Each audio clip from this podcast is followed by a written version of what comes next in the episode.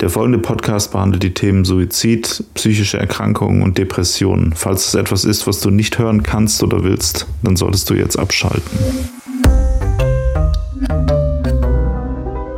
Ist Selbstmord egoistisch, ähm, auch unter dem Aspekt der aktiven Sterbehilfe, Lissy, über den du, glaube ich, äh, am allerliebsten reden möchtest, aktive Sterbehilfe, auch bekannt unter äh, anderen Leuten als Mord. Das ist die Frage, die wir uns heute stellen. Ist das wirklich so? Was, was gibt es da für moralische Implikationen? Ja, willkommen bei unserem Podcast Auflösung, wo Marc mir ganz grundsätzlich immer erstmal versucht, den schwarzen Peter zuzuschieben. Das wird sich heute, so wie eigentlich meistens, aber ich glaube heute ganz besonders zu deinem Nachteil entwickeln. Hallo Marc. Aber ich finde, ich find, das Wort aktive Sterbehilfe klingt so ein bisschen wie so, wenn immer dieses Jugendwort des Jahres ge gewählt wird, weißt du, und dann so die Leute sagen, ja, so 50-Jährige dann entscheiden, was die Jugend gerade sagt. Äh, anstatt Mord sagen die aktive Sterbehilfe oder so. Klingt das nicht so? Das klingt wie so ein Witz gerade irgendwie. Egal. Meinst du, ich wahrscheinlich. ich eigentlich gleich schon reingrätschen, ne? Okay, vielleicht, also, okay, Oha, vielleicht sollten wir Woher kommt diese Stimme? Stimme aus dem Jenseits. Also damit es heute vielleicht nicht so wie sonst äh, ganz so entgleist und noch jemand dabei ist, der kompetent ist und vielleicht Ahnung hat, haben wir uns heute noch einen Gast eingeladen. Möchtest du dich selber vorstellen? Hi, ich bin die Lisa. Ich bin mhm. Ärztin, ich arbeite in der inneren Medizin und ähm, ja, bin eingeladen worden, hier heute dabei zu sein. Bin gespannt. Ja, es wird. Ja, äh, wir sind auch du gespannt. Du kannst dann zwischendrin ja. sagen, wenn wir, äh, wenn wir Unsinn reden. Und mit wir meine ich den Marc. ja. Nee, was, was, hast du, was hast du gegen äh, aktive Sterbehilfe als Jugendwort des Jahres 2003? Ähm, also ein Mordmerkmal ist ja zum Beispiel Heimtücke und das ähm, verknüpfe ich tatsächlich eigentlich da schon sehr stark damit, mit dieser Wortbedeutung, wohingegen aktive Sterbehilfe ja eigentlich schon, man kann ja, wir werden doch diskutieren, was man sonst noch davon halten kann und ob man es gut oder schlecht findet, aber zumindest heimtückisch ist das ja, glaube ich, nie. Ja, kommt drauf an, wie man fragt. Ne? Der Papst würde vielleicht sagen, das ist schon heimtückisch, aber den fragen wir ja zum Glück eh nicht. Ich, ich glaube, ich glaube, in dem Moment, wo jemand sagt, ich habe aktive Sterbehilfe gemacht äh, und war aber heimtückisch dabei, dann, dann ist es ein Mord, dann ist es aber genau. keine aktive Sterbehilfe mehr. Ich glaube, da muss man schon. Ja, also, ja. Die, also die Einwände des Papstes haben, glaube ich, nichts damit zu tun, also eigentlich gar nichts damit zu tun, ob das Mord ist oder nicht, sondern ganz grundsätzlich mit der Unantastbarkeit des Lebens, Marc. Mhm. Okay. Ja, aber das ist doch schön. Äh, lass uns, lass uns doch noch kurz unser äh, Standard-Infoprogramm abspielen, bevor mhm. wir zum eigentlich spaßigen Teil des Podcasts kommen. Äh, der, der Podcast ähm, ist ein Podcast, in dem es darum geht, dass wir uns jeweils eine Frage zu zweit und oder wie heute auch zu dritt stellen. Und wir enden erst, wenn wir zu, uns auf eine Antwort geeinigt haben, was natürlich zu dritt nochmal eine größere Herausforderung ist. Ist dir das bewusst, Lisa, eigentlich, dass wir uns da jetzt einigen müssen, sonst kommst du hier nicht mehr raus. Ne? Ja, nie wieder. Ja.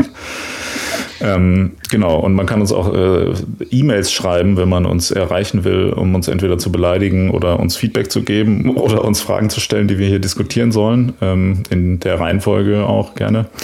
Ähm, und das äh, ist in diesem Fall sogar auch passiert. Und zwar ähm, ist das eine Frage, die wir schon relativ lange hier haben von einer Person, die in der E-Mail gesagt hat, dass sie namentlich nicht genannt werden will. Aber ich wollte es trotzdem mal erwähnen, weil äh, da merkt man, dass es sich auf jeden Fall lohnt, uns Fragen zu schreiben, weil wir die dann irgendwie ein Dreivierteljahr später auch hier beantworten und sogar äh, fachmännische äh, Unterstützung bekommen haben. Fachfrauische, Entschuldigung.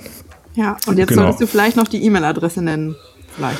Ja, die kann man ja nachlesen. Wer schlau genug ist, uns eine Frage stellen zu wollen, der kann die auch selber rausfinden. Eigeninitiative ist, äh, ist wichtig. Aber wo wir gerade beim Mord sind, habe ich mal direkt eine grundlegende Frage, bevor wir hier anfangen. Äh, wie steht es denn um den Begriff Selbstmord eigentlich, der hier in der Frage kommt? Den würde ich doch mal als erstes aus unserem äh, Repertoire streichen, oder? Sehr gut. Das ist nämlich auch das meine allererste Notiz hier. Guck mal hier, Begriffsklärung. Selbstmord ist nämlich, also ist veraltet oder beziehungsweise eigentlich falsch. Richtig wäre Suizid. Ja, ich würde nämlich gerade sagen, weil also für mich ist es so, dass das Mord, äh, ein Mordmerkmal ist ja auch Heimtücke und das ist bei, bei Selbstmord für mich nicht gegeben. Insofern finde ich das schwierig. Ja. Ich mag das Wort insofern irgendwie schon, dass ich mir denke, wenn, also ich glaube, man kann schon so ein bisschen vielleicht zwei grobe Mindsets unterscheiden, mit denen ich mich vielleicht umbringen möchte. Entweder ich bin wirklich akut aufgebracht und äh, verzweifelt oder tatsächlich irgendwie vielleicht auch wütend oder so auf mich selber und dann würde ich vielleicht auch tatsächlich sagen, dann ermorde ich mich selbst. Ha. Oder ich habe vielleicht einfach einen Punkt in meinem Leben erreicht, wo ich doch auch gelöst bin und ähm, vielleicht einfach ähm, ja bestimmte Situationen oder, oder einfach bestimmte Zustände sich in meinem Leben ergeben haben, wo ich sage, okay, ich bin jetzt einfach, es ist soweit, diese Welt bietet nichts mehr für mich und ich kann jetzt einfach glücklich von ihr gehen sozusagen. Und das wäre dann eine Situation, wo ich vielleicht den Begriff weniger äh, passend finde. Aber also Ha, okay, das ist eine ganz neue Betrachtungsweise, weil was du jetzt angesprochen hast, dass es da ja schon, dass es in sehr unterschiedlichen Situationen passieren kann, dass Leute überhaupt äh, über so eine Entscheidung nachdenken äh, und dass man das quasi grob unterscheiden muss. Ja. Wenn man wenn man diese Begrifflichkeit bisschen feiner definiert, dann sind ja schon ganz viele von den Argumenten, die quasi gegen Suizid an sich und besonders auch Suizid im Kontext von von äh, unterstützter Sterbehilfe äh, genannt werden, also die können dann eigentlich nicht mehr gelten weil die eigentlich mehr so auf diesen ersten Fall quasi akute Notsituation, die nicht gut durchdacht ist und irgendwie so ein bisschen äh, emotional und nicht im Vollbesitz der geistigen Kräfte stattfindet, ja. eventuell. Genau, dann passt es dann da gar nicht so gut. Marc, was meinst du so? Ich glaube, das Problem, was die Leute ja mit dem Begriff äh, Selbstmord haben, ist ja eher, dass das Wort Mord relativ negativ konnotiert ist, sage ich mal. relativ negativ konnotiert, ja. Kommt, kommt drauf an, natürlich, wenn man fragt. Ja. Es gibt natürlich auch Leute, glaub, die, die. Meine erstgenannte Situation ist auch relativ negativ konnotiert. Nee, ich meine jetzt, also im Sinne, im Sinne von, ähm, dass man Leuten, Leuten eine Schuld äh, an was gibt, dass man so sagt. Also Mörder ist ja schon irgendwie was, wo man sagt, hey, da hat jemand falsch gehandelt und äh, mhm. Selbstmord ist ja mhm. zumindest vielleicht in vielen Fällen eher was, wo die Leute auch selber dann drunter leiden irgendwie. Mhm. Ähm, ja. Ja, nicht nur, also wahrscheinlich in allen Fällen oder nicht? Oder? Du musst doch, da muss ja. schon ein extremer Leidensdruck vermutlich, also kann ich direkt mal hier mit Statistiken, Statistiken, Statistiken ums Eck kommen. Zumindest in Deutschland ist es wohl so, dass äh, bei 90 Prozent der Selbstmordversuche spielen Depressionen eine Rolle. Also da muss ein schon ein entsprechender Leidensdruck wohl in den allermeisten Fällen dahinter sein, wenn jemand sowas in Erwägung zieht. Ich glaube, das Problem trotzdem an dem Begriff Mord ist ja, dass man dann den Leuten sagt, sie haben sozusagen moralisch was, was falsch ja. gemacht. Haben sie ja. das dann aber in der Situation? Also es ist ja eine sehr komplexe Frage, aber ich finde, ja. der, Begriff Selbstmord wirkt sehr wertend irgendwie, oder? So. Also ich, ich würde auch vorschlagen, wir, wir einigen uns irgendwie auf das neutralere Suizid und können vielleicht auf die Thematik, die Lisa da angesprochen hat, später nochmal ähm, darauf zurückkommen. Ähm, also vielleicht so ganz grundsätzlich, weil du gesagt hast, es ist ein komplexes Problem. Eigentlich kann man das doch wahrscheinlich von drei Seiten betrachten oder von drei, drei äh, Blickwinkel sind da so die wichtigsten, irgendwie so ein bisschen philosophisch könnte man sagen oder kulturell, ethisch und juristisch. Und jetzt könnte man auch sagen, so wie die Frage gestellt ist, äh, ist also egoistisch ist es vielleicht eine ethisch und philosophische Frage. Das Juristische klammern wir mehr aus in unserer Fragestellung oder nicht? Naja, es wird ja schon auch im Kontext der aktiven Sterbehilfe gefragt und das ist ja mhm. gerade dieses Jahr ähm, eigentlich ein ja. juristisches Thema gewesen. Also Genau, vielleicht können wir darauf gleich Paragraph 217 gekippt wurde. genau, genau. Also tatsächlich erst irgendwie Anfang diesen Jahres, äh, anf äh, im Februar 2020. Ich hatte das auch gar nicht so auf dem Schirm irgendwie, äh, aber vielleicht deshalb ähm, hat sich da jetzt der Zuhörer auch nochmal akut für das Thema äh, interessiert, weil es eigentlich gerade schon wieder relevant ist. Es ist aber im Zuge der globalen Pandemie, glaube ich, so ein bisschen unter den Tisch gefallen. Könnte ich mir vorstellen.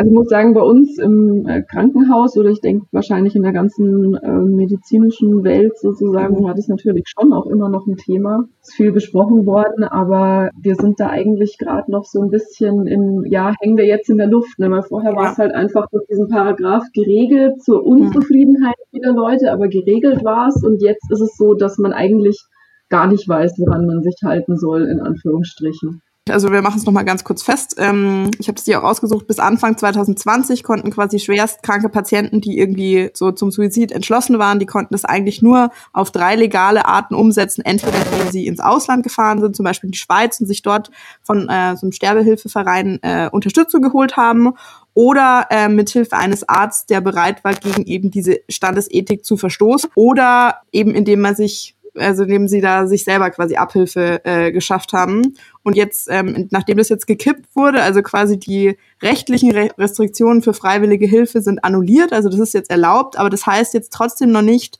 deshalb ist ja jetzt nicht der Einzelfall geregelt. Wenn jetzt der Fall eben auftreten würde, dass jemand das möchte und es im Einzelnen nochmal vermutlich diskutieren müsste, wie darf, also wie darf das jetzt erfolgen?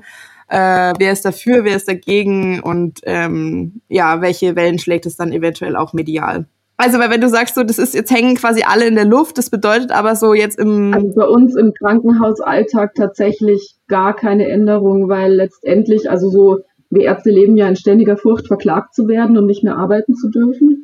Hm. Und ähm, deswegen ist es eigentlich auch so, dass, glaube ich, die meisten ähm, oder ich sage mal so die breite Masse nur Dinge tut, die eigentlich schon, sage ich mal, etabliert sind. Ja, und bis halt wirklich so diese Präzedenzfälle, glaube ich, jetzt geschaffen werden und es wirklich geklärt ist, okay, was darf ich denn da jetzt tun, sich da vielleicht irgendwann doch mal ein paar einzelne vorwagen oder vielleicht doch auch irgendwie ähm, so sich ähnliche Strukturen äh, bilden wollen wie in der Schweiz oder wie auch immer, dass da vielleicht wirklich, sage ich mal, in der Realität auch diese Grenze dann ne, so Stück für Stück erweitert äh, äh werden soll. Ich, ich glaube, ja, bis dahin wird sich das in der, in, der, in der Masse, in der Breite irgendwie nicht durchsetzen. Aber äh, nochmal ganz kurz äh, zur Rekapitulation. Also das sehe ich richtig, dass das quasi per, äh, wie sagt man, per Verfassungsgericht gesagt wurde, jo, das muss man eigentlich machen, aber es gibt jetzt noch quasi keinen wirklich ausformulierten rechtlichen Rahmen. Das heißt, wenn du jetzt aus Versehen, sag ich mal, dir eine Spritze ausrutscht bei jemandem, der da irgendwie quasi gerne irgendwie nicht mhm. mehr leben will, dann wäre das rechtlich unsicher, ähm, also, das zu tun. Genau, unsicher würde ich sagen, ja. Aber ich, ich denke mal, es muss natürlich zu jedem Zeitpunkt extrem gut dokumentiert sein. Immer noch, dass es natürlich auf, auf den expliziten, gut überlegten Wunsch dieser Person geschehen ist.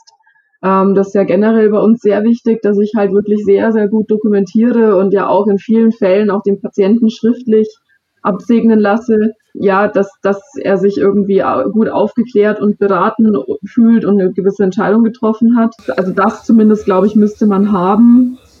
Und ich glaube, dann gilt tatsächlich ja auch bis zum gewissen Maß, wo kein Kläger, da kein Richter.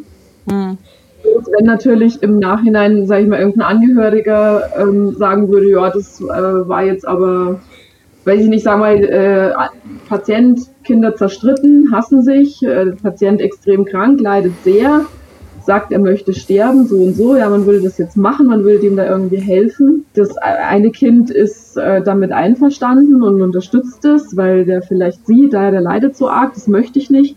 Das andere Kind ist da einer ganz anderen Auffassung und sagt dann nachher, das war jetzt aber, ähm, wie soll ich sagen, das hat vielleicht auch das, an, das äh, der Bruder, die Schwester oder so jetzt dem mhm. Vater, sage ich mal, eingeredet. Ne? Da könnte man ja sagen, naja, da, das ist jetzt, da hat der Vater sich so geäußert, weil der von dem anderen äh, Kind indoktriniert wurde oder so. Ne? Das, mhm. Sowas im Nachhinein irgendwie zu klären, ist natürlich massiv schwierig.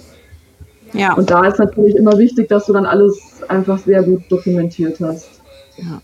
Also ja. ich würde vielleicht sogar, um auf deine Frage nochmal einzugehen, Marc, äh, eher nochmal sagen, also es ist jetzt nicht so, als würde ein neues deine Frage war vorher, habe ich das richtig verstanden? Das wurde jetzt beschlossen, aber es gibt noch keinen Rechtsrahmen. So.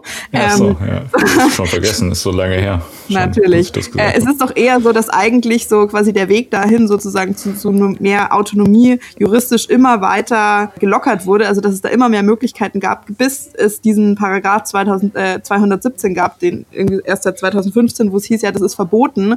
Und das Einzige, was jetzt passiert ist, ist, dass quasi das wieder rückgängig gemacht wurde. Also du hast was, ist ein Verbot wurde aufgehoben. Das heißt ja noch lange nicht, dass quasi die äh, Konditionen einer Erlaubnis im Einzelnen durchdiskutiert wurden. Also das ist eigentlich sogar noch ein bisschen komplizierter, würde ich sagen. Mhm. Ja, scheiße. Ja. Aber so wenn wir Glück haben, wenn wir Glück haben und lang genug leben, ist das ja vielleicht zumindest zu unserem äh, Lebensende dann geklärt. Also, das denke ich auf jeden äh, Fall tatsächlich. Ich dem gehe ich dem ganzen Thema entspannt entgegen. Nee, sorry. Oh. Ja, so viel, ich wollte nur kurz äh, ein praktisches Beispiel dafür machen, was Egoismus auch ist, damit man das, weil das mhm. müssen wir ja auch noch, wenn wir reden hier die ganze Zeit über Selbstmord und so weiter wissen. Ja.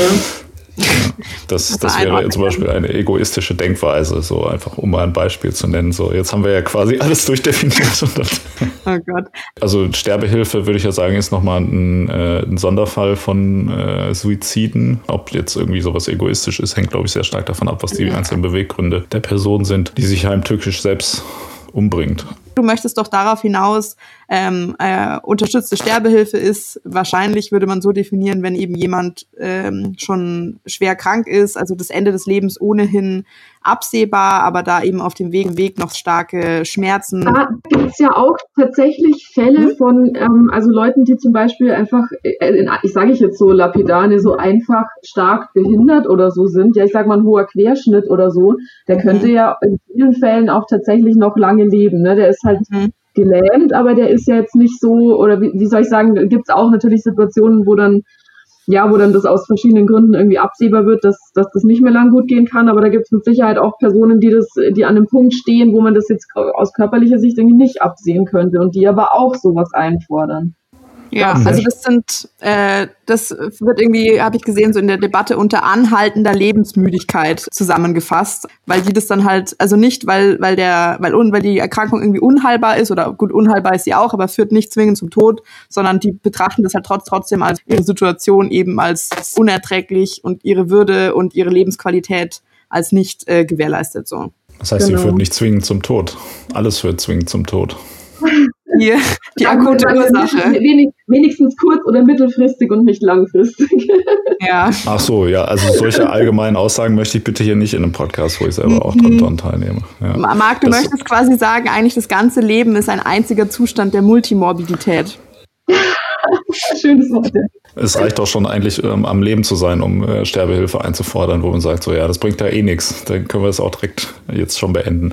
Aber egal, nee, es gibt ja auch, also neben dem Fall, den du geschildert hast gerade, äh, ist, glaube ich, ja auch ein spannender Fall, dass ja auch Leute, die quasi unter Depressionen, also unter chronischen Depressionen leiden, ja. auch sowas theoretisch einfordern. Ja. Ich glaube auch in, in, äh, in den Niederlanden zum Beispiel sowas ja auch tun und dass da auch aktiv gemacht wird, dass wenn Leute sagen, dass sie keinen Bock mehr haben, irgendwie unter Depressionen die ganze Zeit zu leiden, auch vielleicht nicht heilbar sind. Und das wäre ja tatsächlich was, wo man sagt, okay, die, die können natürlich wirklich auch dann noch 40 Jahre leben, erstmal rein körperlich, aber haben vielleicht dann auch einfach ähm, andere Probleme, warum sie das nicht wollen. Ne? Also das heißt, ähm, es gibt, glaube ich, sehr, sehr viele, es gibt viele Gründe, äh, ja. Suizid zu begehen. Darf ich vielleicht mal noch diesen Begriff Bilanzsuizid einwerfen? Der ist ja auch umstritten, aber ich glaube, das ist irgendwie keine schlechte Unterscheidung. Also das spielt eigentlich auch noch das so ein bisschen ab, was, was ich am Anfang gesagt habe. Ne? Entweder man ist mhm. halt akut aufgebracht und vielleicht auch aus einer psychischen Erkrankung heraus irgendwie nicht nicht hundertprozentig ähm, ja daher seiner Sinne sozusagen und und äh, trifft da irgendwie aus aus einer Not heraus irgendwie eine, eine Kurzschlussentscheidung und dem gegenüber steht ja, glaube ich, das, was man eben un unter diesem Bilanzsuizid versteht, dass eben jemand letztendlich sich das gut überlegt hat und das über einen längeren Zeitraum, äh, eine über längeren Zeitraum gereifte Entscheidung ist. Die, diese Unterscheidung, okay, ist das jetzt mhm. ähm, was, was ich mir, ich sage mal in Anführungsstrichen, mit einer äh, Pro- und Kontraliste irgendwie überlegt mhm. habe, so monatelang, oder ist das halt irgendwie was, was mir gerade eingefallen ist, weil, äh, keine Ahnung, mir mein Marmeladenbrot auf die falsche Seite runtergefallen ist oder so. Ich ja. ja, ich habe auch gerade an die Pro- und Kontraliste gedacht. Ja. Ist, ist das eigentlich kurze, kurze moralische Zwischenfrage? Ist das eigentlich okay, wenn wir bei dem Thema hier die ganze Zeit uns halb totlachen? Lissy, du bist doch da äh, bestimmt eine gute moralische äh, Instanz ich stelle es mir auch gerade irgendwie lustig vor, wie so jemand, der halt so eine, also der darüber nachdenkt, ob er gerne sterben will, so eine Pro- und Kontraliste macht und dann zum Beispiel auch bei, bei Minus schreibt, ja, mir ist heute Morgen das Brot auf die Marmeladenseite runtergefallen. Das hat mich jetzt so over the edge gebracht, aber ähm äh, wenn der Punkt lauten würde, so, ich merke daran, dass die reine Tatsache, dass mir das Marmeladenbrot auf die falsche Seite gefallen ist, dass mich das so fertig macht, dass ich davon meine Gesamt, also quasi in der Zusammenschau der Befunde einen so schlechten Gesamtzustand für mich ableite, dass äh, das keinen Sinn mehr macht, dann könnte man das A schon gelten lassen. Und wir haben hier ja noch die Medizinerin am Start, die quasi mit all dieser Thematik in ihrem Arbeitsalltag vertraut ist. Und ich glaube, Galgenhumor ein ganz wichtiges Mittel, um überhaupt die Dramatik dieser Thematik aushalten zu können. Deshalb ist es hier durchaus valide. Also ehrlich gesagt, ich wüsste nicht, wie ich sonst ähm, nicht selber wirklich, also letztendlich selber suizidgefährdet werden müsste, wenn ich mich dann nicht irgendwie mit Humor distanzieren könnte in meinem mhm. Privatleben. Ne? Ich muss ja irgendwie während, während der Arbeit, während ich da bin, bin ich empathisch, muss ich sein, will ich sein. Aber sobald ich da aus dem Zimmer gehe, muss ich ja weiterleben. Und ich bin irgendwie solchen Situationen in so einer Häufigkeit ausgesetzt, dass ähm, mir das tatsächlich, glaube ich, fast nur mit Humor gewinnt. Also ich bewundere jeden Menschen, der das tatsächlich also immer mit reiner Ernsthaftigkeit betrachten kann. Ich, ich kenne tatsächlich niemanden. Ich kenne Leute, die es bisschen besser aushalten als ich auch vielleicht, aber das sind wenige und auch die äh, kommen an den Punkt, wo, wo die da mal irgendwie auch scherzhaft drüber sprechen müssen. Also es ist eine normale menschliche Reaktion, ehrlich gesagt. Sehr gut, das wollte ich nur hören als Ja, weil das, das wird er jetzt, das gilt natürlich sagen, für mich jetzt, jetzt leider nicht. Ne? andere Thema äh, wird er das halt einfach zur Hand führen. Ja. Vor allem, also was du magst, du machst dich halt nur lustig, an der Empathie mangelst dir vielleicht manchmal so ein bisschen, auf die Balance kommst drauf an. Ja. Kommen wir vielleicht, okay, das war jetzt auch ein harter Vorwurf, egal, verdau das mal. Äh, kommen wir mal nochmal auf diese Pro- und Kontraliste zurück. Ähm, das ist auch so ein Punkt, über den ich irgendwie einiges in dieser Debatte gelesen habe. Also das sollte natürlich selbstverständlich sein, dass man jetzt zum Beispiel in Deutschland, so wie das ja auch in anderen Ländern der Fall ist, dass man da solche Strukturen dafür entwickelt, also wie diese Selbsthilfevereine in ähm, in der Schweiz oder so. Also da gibt's ja sehr lange Beratungsgespräche. Also das ist ein Prozess. Also du musst es quasi schon glaubhaft ähm, darlegen, dass das keine spontane Entscheidung ist. Und das ist auch ein, äh, ein Argument, das ganz oft eben als Kontra gebracht wird, also die Ambivalenz, dass eben Menschen irgendwie sprunghaft sind und so weiter. Und das bedeutet Pflichtberatung, Bedenkfristen, gestufte Einwilligungsverfahren und Doppelbegutachtung sowie mögliche andere Absicherungen. Also davon bin ich irgendwie jetzt ohnehin ausgegangen, dass wir uns alle einig sind, dass sowas ganz sicher gegeben sein müsste, sonst brauchen wir das gar nicht diskutieren. Ja, ja. Wobei, also keine Ahnung, ich weiß nicht, vielleicht torpediere ich da jetzt auch so direkt die Frage, aber ich muss ja tatsächlich sagen, dass ich es jetzt auch persönlich tatsächlich mit der Deutschen Gesellschaft für Palliativmedizin halte und sage, dass in Deutschland auch eine aktive Sterbehilfe. Ich, also ich, es gibt wirklich, glaube ich, verschwindend wenig Situationen, wo das wirklich notwendig ist überhaupt, weil jemand, der eine angemessen gute Palliativmedizin mhm. erfährt, mhm. Das eigentlich einfach, glaube ich, tatsächlich nicht braucht. Also bis auf wirklich vielleicht die ganz wenigen die wirklich körperlich äh, gar nicht oder sehr wenig krank sind und deren Leid praktisch, also wirklich aus diesem natürlichen Grund in Anführungsstrichen irgendwie wirklich auch viele, viele Jahre gar kein Ende finden. Da, da gibt's vielleicht wirklich Ausnahmen, aber alle anderen, die, die mit auch körperlich krank sind und die, wie soll ich sagen, die, die da auch von der Seite wissen, okay, das Ende kommt auch sowieso in, in, in irgendwie ansatzweise absehbarer Zeit die brauchen das in Deutschland eigentlich nicht. Mhm. Ich sag mal, im schlimmsten Fall, äh, das, das, das, ich, ich glaube, das, der maximal, also der, der, der maximale Eingriff irgendwie in ein Menschenleben, der mir einfällt, ist, den man aber tatsächlich anbieten kann, ist eine palliative Sedierung. Also sprich, dass ich jemanden eine also geringe Dosis Narkosemittel durchgehend verabreiche, sodass der halt in so einem gewissen Dämmerzustand einfach ist. Mhm. Aber dafür muss ich halt nicht ne, dass der, wenn, wenn der wirklich so starke Beschwerden hat, dass ich es mit keinem ja. Schmerzmittel, mit, mit, mit keinen unterstützenden Maßnahmen, mit, mit gar nichts einfach in den Griff kriege, dann lasse ich den einfach vor sich hin schlummern in irgendeiner Art auf, auf einem halbwegs erweckbaren Niveau, aber so, dass der einfach davon abgeschottet ist, irgendwie psychisch, emotional, bisschen, mhm. sage ich mal, Distanz von seinem Körper irgendwie kriegen kann und ähm, lasst dieser Sache seinen Lauf in Anführungsstrichen. Eigentlich, eigentlich löst sich so ja eigentlich jedes Problem, muss man sagen, weil wenn der dann auch nichts mehr isst und nichts mehr trinkt, dann stirbt er schon irgendwann. Ja. Und das ist, wie gesagt, das ist eine Sache, die ist halt schon immer auch erlaubt einfach. ja. ja. Ich finde die Formulierung äh, Distanz zu seinem Körper bekommen ist eine ganz schöne äh, Sache, ein schönes Synonym für sich ordentlich berauschen halt so. Ne? Ja, das ja. Ich auch mal. ja. Aber ich muss jetzt am Wochenende mal wieder ein bisschen Distanz zu meinem Körper bekommen, glaube ich. Ja. ist auch eine gewisse Form der Sedierung, ja. Ja, ja finde ich gut. Ja. Also das ist vielleicht auch äh, ein super interessanter ähm, Aspekt, also quasi jetzt, wenn wir, wenn wir gehen wieder von, von Suizid an sich irgendwie weg, aber nur Sterbehilfe, vielleicht wäre die ganze Frage, wie du jetzt gesagt hast, eigentlich gar nicht mehr so, so notwendig, wenn das vielleicht präsenter wäre und noch besser ausgebaut vielleicht auch mit der Palliativmedizin, weil also die habe ich jetzt leider nicht so viele Statistiken irgendwie dazu parat. Äh, was ich aber gefunden habe, ist, dass irgendwie in Deutschland nur drei Prozent der Ärzte irgendwie da so eine Fortbildung dafür haben. Also dass es da nicht so viele Angebote gibt, vielleicht wünschenswert wäre eins der Länder, wo das am, am stärksten vertreten ist. Also es ist ähm, mhm. tatsächlich, da fehlt noch viel, ja, muss man tatsächlich ja. sagen. Weil wenn, wenn die, also wenn eigentlich die Fragestellung ist, möchte ich irgendwie einen, einen Menschen oder nein, meinen eigenen Ansprüchen entsprechend menschenwürdiges Lebensende äh, mir dessen sicher sein, ähm, dann könnte das ja, also genau, ist die Frage, ob das jetzt eben zwingend durch einen Suizid sein muss oder ob eben, äh, also zumindest im, im Kontext, Kontext einer Krankheit, ob da nicht Palliativmedizin ähm, auch einfach die Antwort sein könnte. Ich, ich glaube nicht, nicht nur vielleicht tatsächlich. Ich glaube einfach, das muss viel mehr geben, viel mehr in den Köpfen der Menschen sein, auch viel mehr den mhm. Menschen bewusst sein, was das eigentlich bedeutet. 86 Prozent äh, der Länder der Welt sind irgendwie ohne angemessene Palliativversorgung. Da gehören wir zum Glück nicht dazu. Boah. Das sollten wir zu schätzen wissen hier.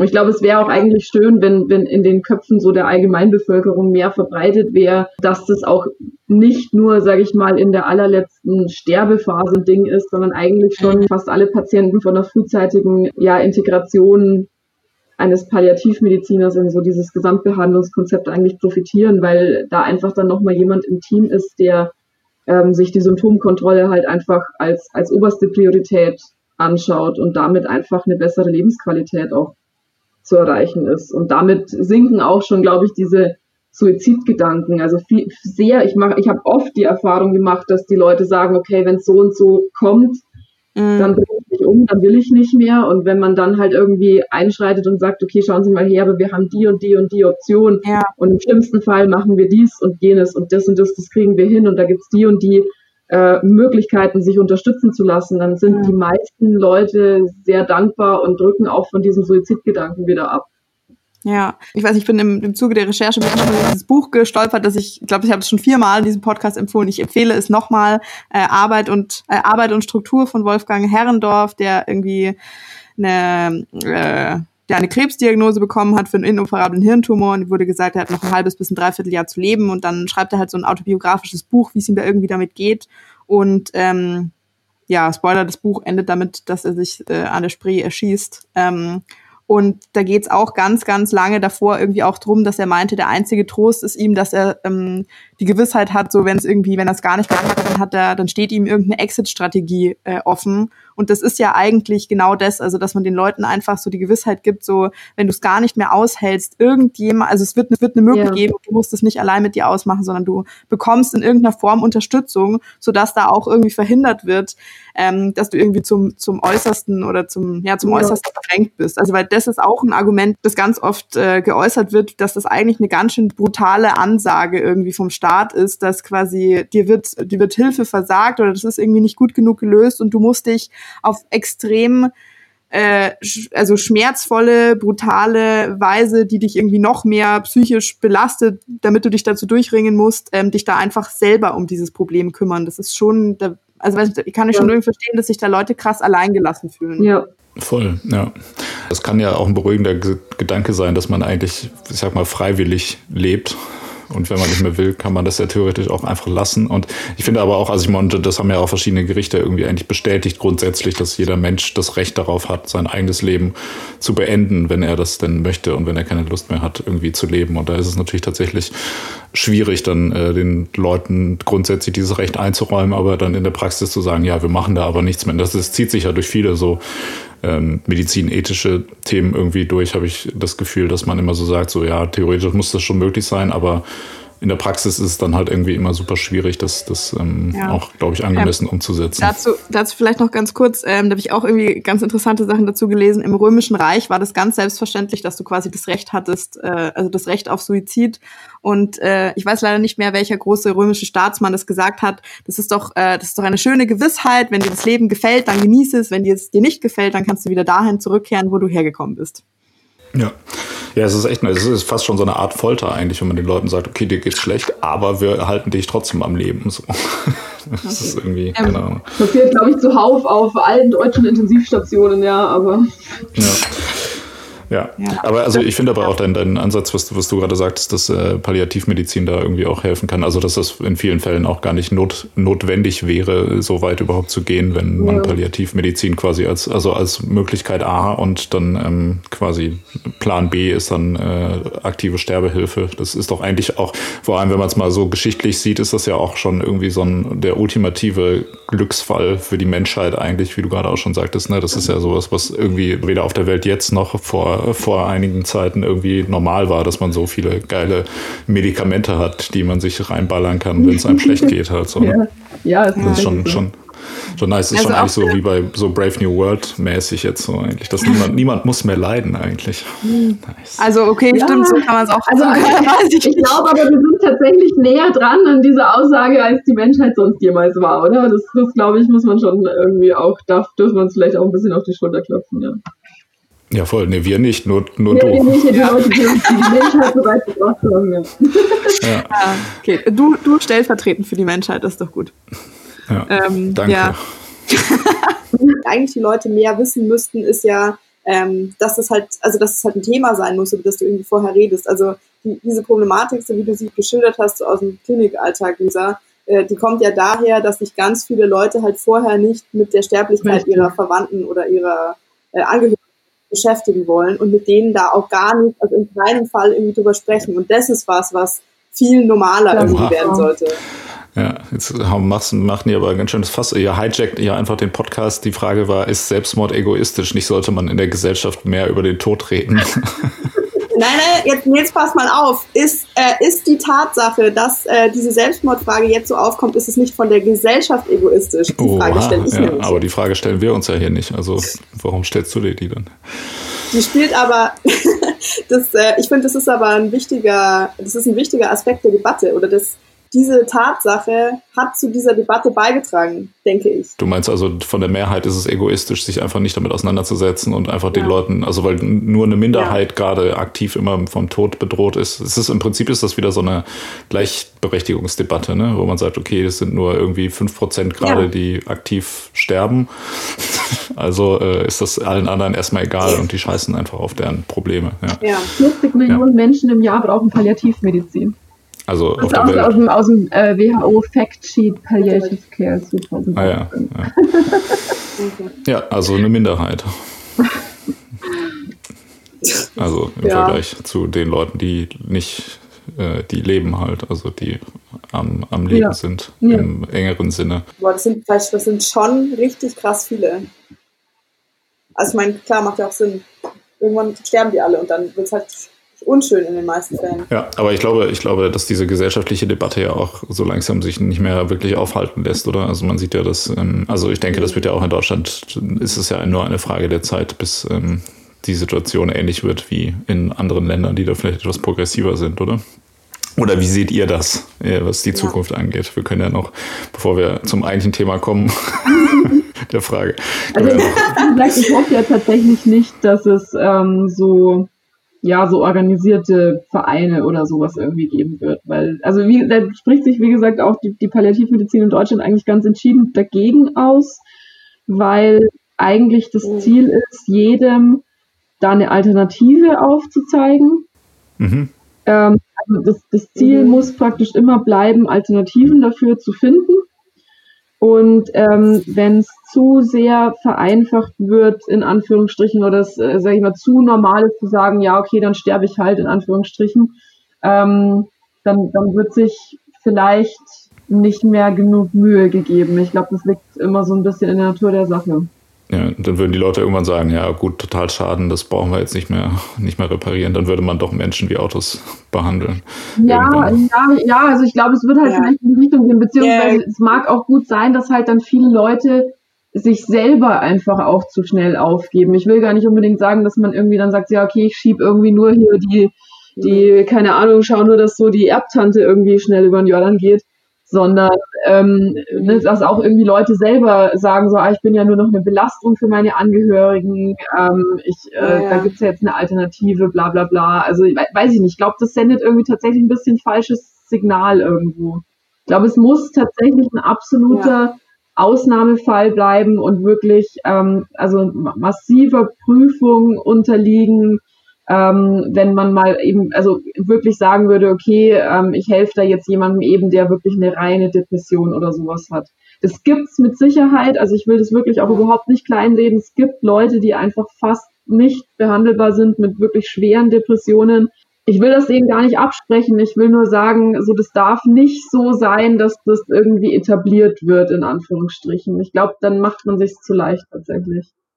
Ja, Eines der größten quasi Kontraargumente gegen diese Fragestellung oder gegen eine Befürwortung davon assistierter Sterbehilfe und so ist es halt das ärztliche Ethos, also dass äh, quasi der, der Arzt, zu dem musst du uneingeschränktes Vertrauen haben können, dass dessen absolutes Ziel immer ist, dich quasi zu retten und dir zu helfen nicht zu retten, nicht zu retten. Das möchte ich ganz, ganz klar gleich nochmal nicht zu retten. Manchmal ist das Beste, jemanden okay. gehen zu lassen, aber dann habe ich dem immer noch geholfen, jemandem zu helfen. Okay, das okay, Entschuldigung. Mein okay. höchstes Ziel. Ich will Bitte? helfen. Ich will für den das Richtige tun. Ob das Richtige ist, den zu retten, in Anführungsstrichen, oder den gehen zu lassen, mhm. das ist nochmal was anderes. Aber ich versuche nach meinem besten Wissen und Gehwissen, dem zu helfen.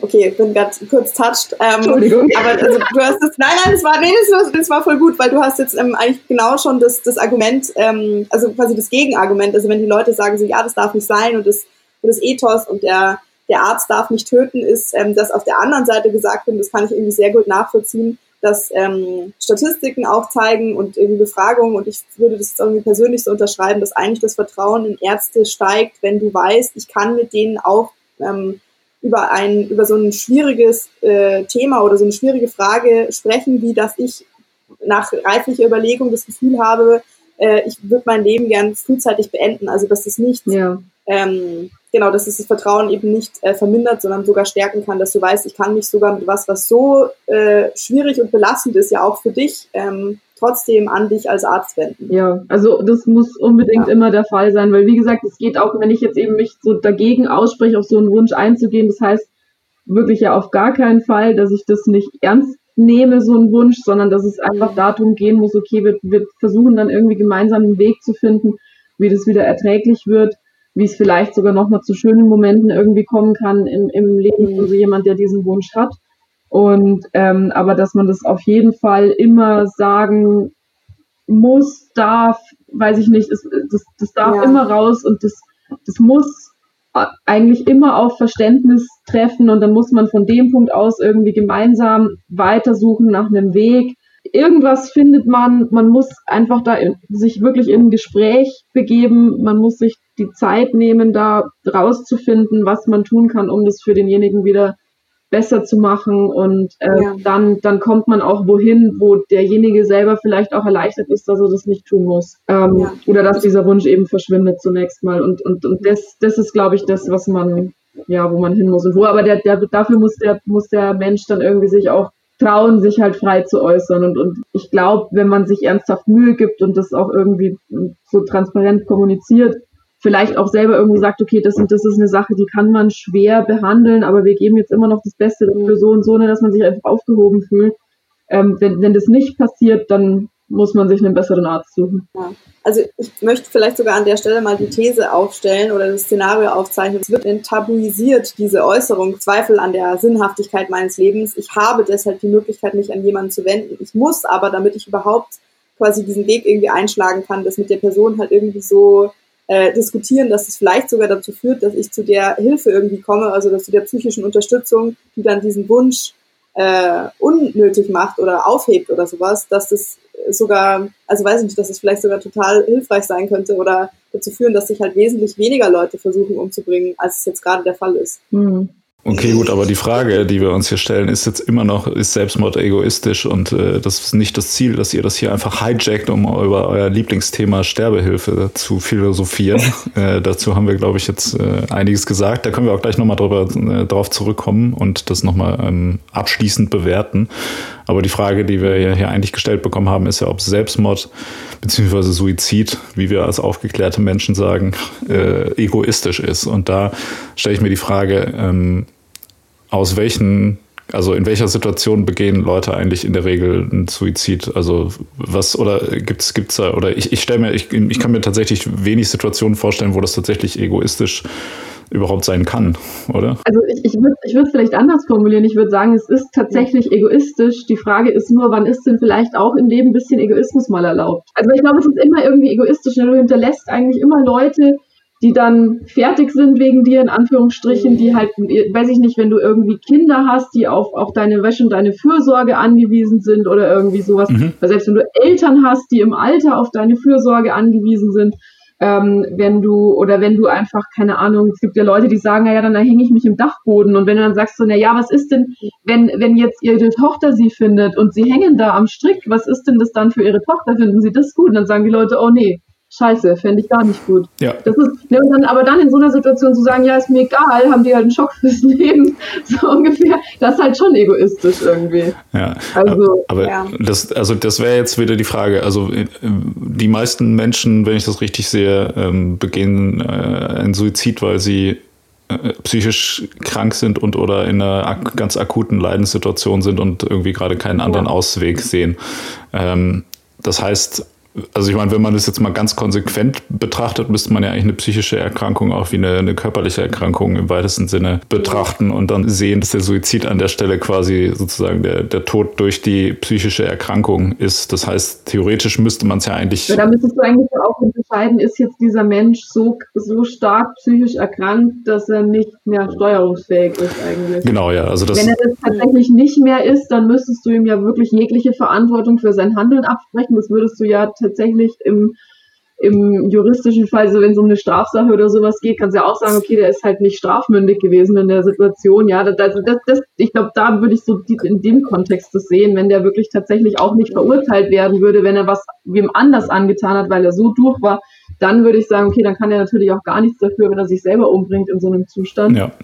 Genau. Ähm, aber ich kann ja sowohl mit als mit einer psychischen als auch mit einer körperlichen Krankheit halt ja dann entweder steuerungsfähig oder nicht sein. Genau, ja. Ich glaube, das ist schon wichtig, den auch einmal, also einmal zu sagen, dass es natürlich viele Leute gibt, die einfach wirklich keine andere Aus, keinen anderen Ausweg in dem Sinne sehen. Und ja, also wie du schon sagst, ne, wann die quasi überhaupt ähm, eine eigene Entscheidung treffen können. Das ist ja irgendwie auch ein, äh, finde ich, ein ziemlich komplexes Thema, inwiefern man überhaupt so eine Entscheidung frei trifft in irgendwelchen Situationen oder nicht. Ja. Also ich meine, es gibt natürlich auf der anderen Seite auch vielleicht Leute, die so sagen, so ja, boah, ganz im Ernst, ich habe keinen Bock mehr. Ich äh, entscheide mich jetzt irgendwie nach reiflicher Überlegung, äh, mich einfach zu erschießen oder so, weil ich äh, irgendwie nicht mehr leben will. Es gab doch hier Hunter Thompson, der äh, Autor, dessen Leben als Fear and Loathing in Las Vegas verfilmt wurde, der hat sich doch irgendwie, ich glaube, mit 67 oder sowas umgebracht, weil er meinte, dass eigentlich alles nach 50 ihn irgendwie nur noch gelangweilt hat und irgendwie hat er so einen großen Abschiedsbrief geschickt, dass er also überhaupt nicht irgendwie traurig ist oder sonst irgendwas oder auch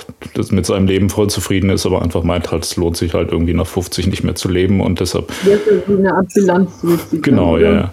So, das, ja. das, das könnte man ja jetzt als, als so, so eine ganz freie Entscheidung vielleicht irgendwie irgendwie. Ähm ja, aber ist ja dann auch, also so, so, sobald da dann jemand zurückbleibt, dem es schlecht geht, deswegen würde ich fast auch sagen, ist auch immer ein bisschen egoistisch. Ja. Also wie gesagt, das, das, das, das, beurteilt, oder will ich jetzt mit der Aussage noch überhaupt gar nicht beurteilen, ob dieser Egoismus jetzt vielleicht auch einfach in Ordnung ist oder nicht. Mhm. Das will ich damit gar nicht berühren. Ich will nur sagen, es ist dann schon auch egoistisch einfach. Ja.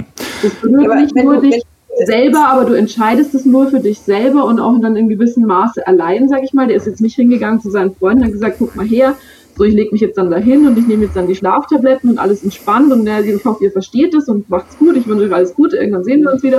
Und dann ist der, sondern er hat sie wahrscheinlich halt irgendwann einfach abgeknallt, oder? Keine Ahnung. Naja, also klar, das ist natürlich jetzt auch wieder kritisch. Ne? Der hat sich mit einer Schrotflinte den Kopf ja. weggeschossen in wo. Ja, das ist auch egoistisch den Leuten gegenüber, die das dann weg. Ja, ja, genau, in, in seiner ja, Wohnung. Der war auf jeden Fall halt auch verheiratet. Also ist das jetzt wahrscheinlich Boah. nicht so. Also, das hat, also Boah. immer echt eine egoistische Komponente einfach dabei. Ja, ja, klar. Ja. ja nee, wenn, dann sollte man zumindest also so, den, den Putzdienst äh, informieren und sagen, hey, könnt ihr das vielleicht ein bisschen, bisschen sauber machen erstmal, bevor meine Frau nach Hause kommt irgendwie. Tatortreiniger. Ja.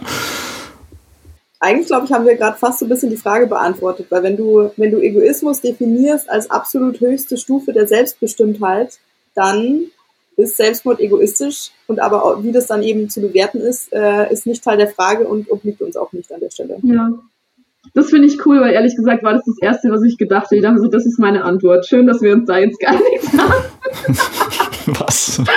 ja. okay. Das ist so, kaum geht es nicht mehr um Sterbehilfe, ist euer Interesse plötzlich für diese wichtige moralisch-philosophische Frage verloren. Ne? Dann so, ja, okay, cool, ja, nice. Ja, wir sind uns einfach, ja, wir sind uns einfach nur total einig, ist doch super. Ja, also das, das heißt, was ihr meint, ist ja. in dem Fall, wo Leute sich mehr oder weniger frei dazu entscheiden, ist es immer auf jeden Fall ja. egoistisch. Ja, aber nehmen wir mal an, ich bin, ähm, ich habe keine Freunde und keine Familie und äh, keine Ahnung, macht dann irgendwie, sag, ruft die Polizei an und sagt, ja, hey Leute, hier ja, räumt das mal weg, ich bin in zehn Minuten tot oder so. Viel zu einfach, kein Mensch ist eine Insel. Das hat trotzdem, das hat ein bürokratisches Nachspiel und so. Also vielleicht ist es nicht so schlimm, wie wenn deine deine hochschwangere Frau und deine drei Kinder äh, traurig zurückbleiben. Und ich will das jetzt gar nicht kleinreden, aber du, du funktionierst, du bist nicht allein, du bist immer Teil einer Gesellschaft und da wird es in irgendeiner Form Folgen geben. So. Äh, also das, das heißt, das würde für euch schon als, als Egoismus reichen, wenn man dann äh, sich umbringt und dann muss jemand anders irgendwie das Dokument hier abstempeln, was ein Tod. Sagen, dass man einfach die Option wählt, die für einen die leichtere ist, ist ja irgendwo auch ein Hauch egoistisch. Du triffst ja. ja. dann die Entscheidung dafür, weil du sagst, ja, das ist jetzt das, was mir mehr genehm ist. Mhm. So Leben ist genau. anstrengend, sterben stelle ich mir jetzt chilliger vor, mach ich mal das. Das ist ja auch immer irgendwie egoistisch dann. Ich, äh, also nein, das ist auch natürlich voll überspitzt jetzt gesagt, aber... Ich, es tut mir leid, dass ich sowas sagen muss, aber das finde ich, äh, finde ich eine sehr einseitige Betrachtung der Sache, dass die Leute das so machen. Ja. Was ist denn, was ist denn in dem Fall, wo sich jemand, wo jemand sein eigenes Leben opfert, um damit andere zu retten? Ist das äh, auch Egoismus. Ja, das ist doch kein Suizid. Laberst du da? Da müsstest du mir jetzt echt eine, eine, eine Situation ja. konstruieren, dass ich mir das vorstellen kann, wo derjenige sich auch wirklich selber umbringt und nicht irgendwie sowas wie, ja, ich wenn keine ich, Ahnung, halt, halt die Tür zu, so Hodor oder so, keine Ahnung. Was ist mir jetzt ein bisschen Beispiel eingefallen? Was ist denn, wenn ähm, äh, alte Leute sich für die Gruppe opfern in so äh, älteren äh, einheimischen, wie sagt man, äh, so bei den Inuit zum Beispiel habe ich gelesen, gibt sowas, dass da ältere Leute öfter sagen, hey Leute, wir haben nicht genug Essen für alle, ich opfer mich jetzt, äh, damit der Stamm weiterleben kann. Ist das auch äh, egoistisch? Also das wäre ja ein Bilanz-Selbstmord, paar Definitionen. Ähm, Stimmt eigentlich auch wieder, ja. Ja, hm. ja, schwierige Frage. Also ich meine, wenn das jetzt, also wenn das aus deren tatsächlich aus deren eigener äh, Überzeugung und eigenem Antrieb passieren würde, ja, und nicht auf Druck der Gesellschaft oder der Gruppe, was du wahrscheinlich halt nie ausschließen kannst. Also da wird es schwierig, ja dann finde ich, könnte man das schon immer noch so bewerten, dass das Selbstbestimmung ist, also dass du das als Selbstbestimmung werten kannst. Nur das ist wahrscheinlich extrem naiv und unrealistisch, dass da nicht irgendwie direkter oder indirekter Druck, äh, gesellschaftlicher Druck von der Gruppe mit eine Rolle spielt. Also wenn es unter gesellschaftlichem Druck entsteht, dann meinst du, was, also was ändert das dann? Also dann ist es eh wieder nicht selbstbestimmt, deshalb ist es auch dann nicht egoistisch. Ja, ja, dann ist die Frage, ob man das dann schon wieder so als wirklich Selbstmord, also ist es dann Selbstmord oder ist es dann nicht irgendwie letztendlich, also angestifteter Mord durch die Gesellschaft? oh ja, ist es dann nicht aktive Sterbehilfe, meinst du? oh. oh je. Ja. Boah, es wird schon ganz schön dark. Also, aber das, also genau wegen solchen Sachen wird es ja jetzt gerade so heißblütig diskutiert, weil ähm, ganz viele Leute der Meinung sind, so, das können wir jetzt uns noch gar nicht vorstellen, aber zu genau solchen Fällen und Debatten wird ja. es kommen. Und besonders auch, wie du das vorher gesagt hast, so, wenn es halt so Strukturen dafür gibt, in der Schweiz ist das alles gemeinnützig, aber was wäre denn jetzt, wenn das nicht gemeinnützig wäre und wenn das halt ein Geschäft ist und da verdienen Leute Geld damit und da wird es wirklich, wirklich schwierig, mhm. das verstehe ich schon. Okay, aber das heißt, das würde für euch unter den, also unter nicht selbstbestimmten Selbstmord fallen? Also es stünde zumindest zur Debatte. Was meinst du ja. so dazu? Ich hasse das. Jedes Mal immer so, stellt er so eine Frage und ist so, mm, begib dich bitte auf dieses moralisch und ethisch schlüpfrige Terrain. Ich setze da keinen Zeh rein. Have fun. Ich, ich habe aber anstatt Antworten habe ich noch eine andere Frage. Was ist denn, wenn, wenn jemand äh, ähm, auf, also auf meinen Sohn schießt zum Beispiel, also der nicht existente Sohn, und ich oh springe dann davor und fange die Kugel mit meinem Herz ab. Nein, nein, nein, jetzt warte mal. Nein, nein, Suizid ist ja so, da ist das Ziel ja, dich, dass du danach nicht mehr lebst. Das Ziel dieser Aktion ist es ja, jemand anders zu retten. Und dafür bist du bereit, äh, Leib, äh, Schaden an Leib und Leben in Kauf zu nehmen. Na gut. Euer Standpunkt wäre also, dass Selbstmord, wenn er aus freien Stücken geschieht, immer egoistisch ist, aber dass es ja nicht zwangsläufig schlimm wäre. Sehr einfach also zumindest, zumindest, zumindest teilweise egoistisch ist und ähm, eben dann wirklich im, im Ab wirklich für jeden Einzelfall eigentlich nochmal debattiert werden müsste, ob dieser Egoismus jetzt angebracht ist oder nicht.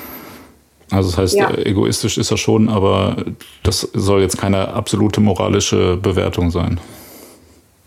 Genau. Aber ich möchte ja. bitte nochmal sagen, dass ich davon ausgenommen sehen will, wenn Leute äh, keine andere Alternative sehen für ihr Leben. Ich finde eben diese, diese, ja, derjenige sieht keine Alternative. So, ja, keine Ahnung, ich sehe auch den Senf im Kühlschrank nicht. So, das heißt nicht, dass er nicht da ist irgendwie. ja, ja, oder auch, also, keine Ahnung, ich finde, das Problem ist halt so, dass da schon auch äh, dieselben Instanzen, die dir quasi dann diese, diesen Ausweg jetzt ermöglichen sollen, die sollten dir eigentlich vorher sich irgendwie mehr Mühe geben, dir halt mehr Unterstützung so zu bieten. Also ja, ja. Ja, genau. Nee. Ich meine, aber trotzdem ist es ja so, dass aus der Perspektive des Einzelnen, wenn die den, also wenn jemand den Senf im Kühlschrank nicht sieht, dann äh, ist es ja trotzdem für die erstmal in ihrem Handeln keine Alternative, sondern dann wäre es natürlich wichtig, denen den Senf halt im Kühlschrank zu zeigen. Also das heißt ja nicht, dass zu zeigen. Ja, genau, genau. Das heißt eben, da sollte, ja. da sollte jemand sein, der halt dann äh, ja das aufzeigen Ja, genau, kann. klar, das schon. Aber es ja. gibt da trotzdem, glaube ich, dann halt eben diese akute Situation, wo Leute halt den Senf im Kühlschrank wirklich nicht sehen und dementsprechend dann der natürlich, also ich meine, das, die, die ja. Welt äh, der Menschen existiert ja in ihrem Kopf und nicht. Da gibt, da sind, glaube ich, schon dann auch wieder einige dabei, die ähm, halt das nicht für sich in Erwägung ziehen, sich einfach Hilfe zu suchen. Also die halt so sich denken, eben auch mit dieser Sache mit, mit Arbeitslosigkeit, so da gibt's ja Leute, die sagen ja. so, ja, okay, jetzt verdiene ich kein Geld, jetzt bin ich nichts mehr wert. Aber das ist ja schon, wie soll ich sagen, ist eine relativ fatalistische Einstellung. Ähm, und, und sich und halt Menschen dann wieder, also wenn man sich selber so bewertet, muss man eigentlich auch andere so bewerten. Das ist, finde ich, auch irgendwie eine, weiß nicht, ich finde, es geht schon auch wieder ein bisschen Richtung Egoismus, zu sagen, okay, ähm, ich, ich lasse da keine, also das ist ja auch dann was, wo man einfach sehr, sehr selbstzentriert dann irgendwie letztendlich handelt, wenn man da dann sagt, okay, da lasse ich keine andere, da lasse ich keinen anderen Maßstab irgendwie zu und deswegen bringe ich mich ja. jetzt um. Also ich glaube, da sind wir jetzt schon auch ganz gut drauf eingegangen, aber das ist schon auch sehr problematisch, so quasi, weißt du, wenn irgendwie so alte Leute sagen, also oder dass wir diesen Punkt irgendwie hatten, ja irgendwann sagen dann die alten Leute, ja, ich kann ja hier eh nicht, keinen Beitrag mehr leisten oder ich, ich möchte niemandem zur Last fallen. Das ist ja jetzt schon ganz krass so. Ich muss irgendwie ständig an meine Großtante denken. Die hat halt bei uns gewohnt, bis es nicht mehr ging und die ins Altersheim kam. Die hat jeden Tag bestimmt siebenmal gesagt, das hat mich sehr traumatisiert als Kind, ja, wenn der Herrgott mich doch zu, bloß zu sich nehmen würde, ich bin ja eh nichts mehr wert, weil ich kann nichts mehr arbeiten. Und die hätte, also safe hätte die gesagt, ja, wenn es geht, dann machen wir das jetzt schnell, zack. Mhm. Ja. Und also, weiß ich nicht, das ist doch auch irgendwie das. Andererseits, dass die sich halt noch, die hat da noch bestimmt fünf oder sechs Jahre gelebt danach und hat das einfach jeden Tag gesagt. Ob das jetzt so geil war, weiß ich auch nicht. Nee, aber da muss man ja, ich meine, der ist es wahrscheinlich irgendwie auch dieser zu einer Zeit aufgewachsen, wo du wahrscheinlich irgendwie noch ja, viel krasser klar. irgendwie über deine Arbeitskraft irgendwie definiert wurdest. Ja. Und dann muss man sich halt generell irgendwie fragen, so ja, sollte nicht irgendwie unser Ziel als Menschheit sein, dass man sich, ähm, also dass man, ne, ja. dass man solche Werte irgendwie nicht, also einfach von vornherein, dass man das anders irgendwie wertet einfach dass jemand nicht denken muss, dass er nichts, also selbst wenn die das wirklich gedacht hat, ne, das ist eben wieder das Ding, so sie ja. hat wirklich gedacht, sie ist nichts wert. Das heißt ja. ja. aber nicht, dass sie nichts wert ist, ja, das, ist das gleiche mit dem Ausweg, Voll. so du siehst ja nur diesen Ausweg nicht, weil du deinen Bewertungsmaßstab irgendwie anlegst an dein Leben. Also quasi im, im Fall, dass im Fall, dass valide Alternativen für das eigene Leben ähm, hinreichend ausführlich über einen längeren Zeitraum und mehrfach ausgeschlossen wurden, äh, ist Selbstmord Suizid, Entschuldigung, oh fuck, ich vergiss es. ich wollte einen schönen einzelnen Satz draus machen. Vielleicht ist es auch okay, dass bei diesem Thema da nicht ein einfacher Satz draus zu machen ist. Ja, aber man soll ja zumindest, zumindest versuchen, diesem Ziel irgendwie nahe zu kommen, weil ich glaube, äh, da kommen wir schon oft in diese Richtung so, ja, das kann man nicht so leicht sagen. okay, verstehe. Ähm, okay, also nochmal. Unter der Voraussetzung, dass Alternativen an dieser Stelle für das eigene Leben hinreichend und ausführlich genug bedacht und ausgeschlossen wurden, ist Suizid egoistisch, aber wie das moralisch zu bewerten ist, ist eine andere Frage. Ja.